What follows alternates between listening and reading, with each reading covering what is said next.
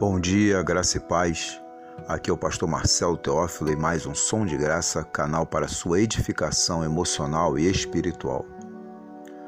Hoje vamos pensar sobre missão, a proposta de vida de Jesus.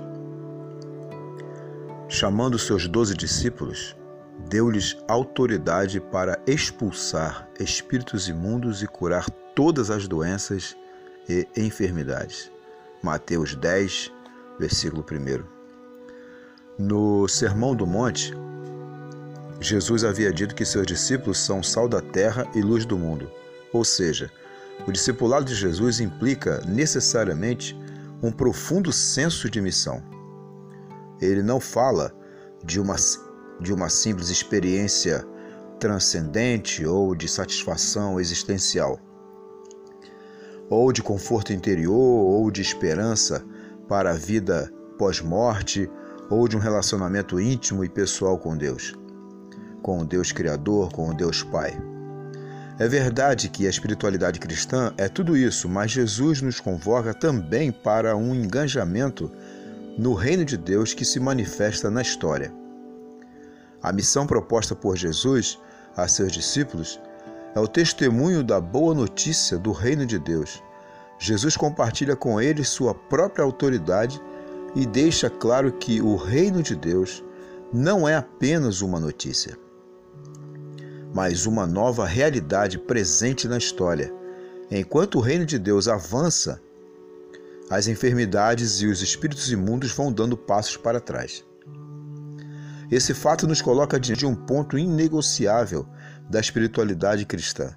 Jesus nos chama para uma causa que nos propõe uma missão. Quem se chama de cristão deve indiscutivelmente estar comprometido com o reino de Deus e sua justiça. Ser seguidor de Jesus exige engajamento na militância para que a vontade de Deus seja feita na terra como no céu, em razão de que você vive. Que causa você defende? De que maneira você pensa em seu semelhante? Como você emprega seu dinheiro, seu tempo, seus talentos e seus dons para abençoar pessoas ao seu redor? Essas são as perguntas que Jesus coloca diante de seus discípulos quando os envia para a maior de todas as causas, o reino de Deus. Participar do movimento revolução silenciosa é aceitar, a, é, aceitar e viver a proposta de Jesus, ser sal da terra e luz do mundo. É decidir ser um construtor de pontes, conectando as pessoas ao reino de Deus, dando-lhes uma razão para viver. Para tanto, Jesus nos deu autoridade. Vivemos em um mundo habitado por espíritos o mundo é povoado não apenas por seres humanos, mas também por, ser, por seres espirituais. E muitos desses espíritos são imundos, isto é, malignos, conforme nos ensina o Senhor Jesus. A expressão espíritos imundos usada por Mateus é uma referência a ventos contaminados que sopram sobre a terra provocando toda sorte de tragédia, catástrofes e coisas ruins. As pessoas daquela época não acreditavam no que hoje chamamos de fenômenos naturais, mas considerava que por trás de todas as coisas que aconteciam estavam os espíritos bons e maus. No mundo de Jesus, onde se acreditava que todas as forças naturais eram instrumentalizadas por espíritos os espíritos imundos, ventos contaminados, eh, eram os causadores das doenças. E justamente por isso é que os discípulos precisam da autoridade de Jesus para que possam cumprir a missão de anunciar o reino de Deus. Evidentemente, há de fato espíritos malignos agindo no mundo. Mas o grande cativeiro da maioria das pessoas de nossos dias é o medo. Medo não apenas da aleatoriedade das forças naturais, mas também e principalmente da ação dos espíritos imundos. Isso explica porque a sociedade brasileira é cheia de superstições e encantamentos, mandingas e simpatias para prevenir e remediar a ação dos maus espíritos. As tradições religiosas se ocupam de artefatos e artifícios, rituais e truques para tentar manipular os espíritos. Mas a Bíblia afirma que para lidar com os maus espíritos basta a autoridade de Jesus.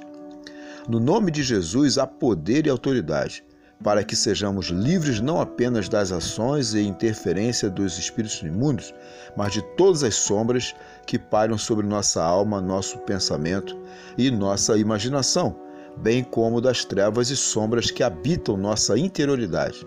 Acreditar que por trás de todas as coisas há um espírito imundo é muito perigoso, mas deixar de acreditar na interferência dos espíritos maus no mundo não é menos perigoso.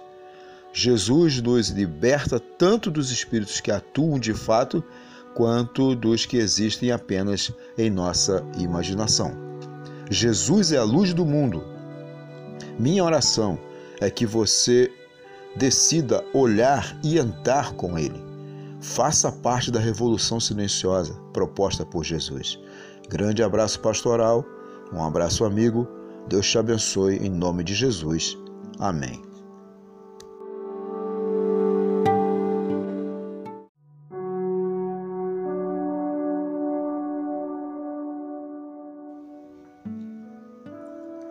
Bom dia, graça e paz. Aqui é o pastor Marcelo Teófilo e mais um Som de Graça, canal para sua edificação emocional e espiritual. Hoje vamos pensar sobre missão, a proposta de vida de Jesus.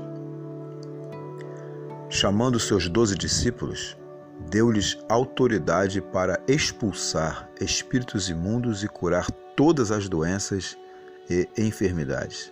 Mateus 10, versículo 1. No Sermão do Monte, Jesus havia dito que seus discípulos são sal da terra e luz do mundo. Ou seja, o discipulado de Jesus implica necessariamente um profundo senso de missão. Ele não fala de uma, de uma simples experiência transcendente ou de satisfação existencial ou de conforto interior, ou de esperança para a vida pós-morte, ou de um relacionamento íntimo e pessoal com Deus, com o Deus Criador, com o Deus Pai. É verdade que a espiritualidade cristã é tudo isso, mas Jesus nos convoca também para um engajamento no reino de Deus que se manifesta na história. A missão proposta por Jesus a seus discípulos é o testemunho da boa notícia do reino de Deus. Jesus compartilha com eles sua própria autoridade e deixa claro que o reino de Deus não é apenas uma notícia, mas uma nova realidade presente na história.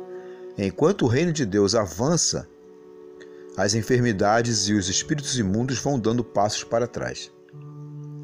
Esse fato nos coloca diante de um ponto inegociável da espiritualidade cristã. Jesus nos chama para uma causa que nos propõe uma missão. Quem se chama de cristão deve indiscutivelmente estar comprometido com o reino de Deus e sua justiça.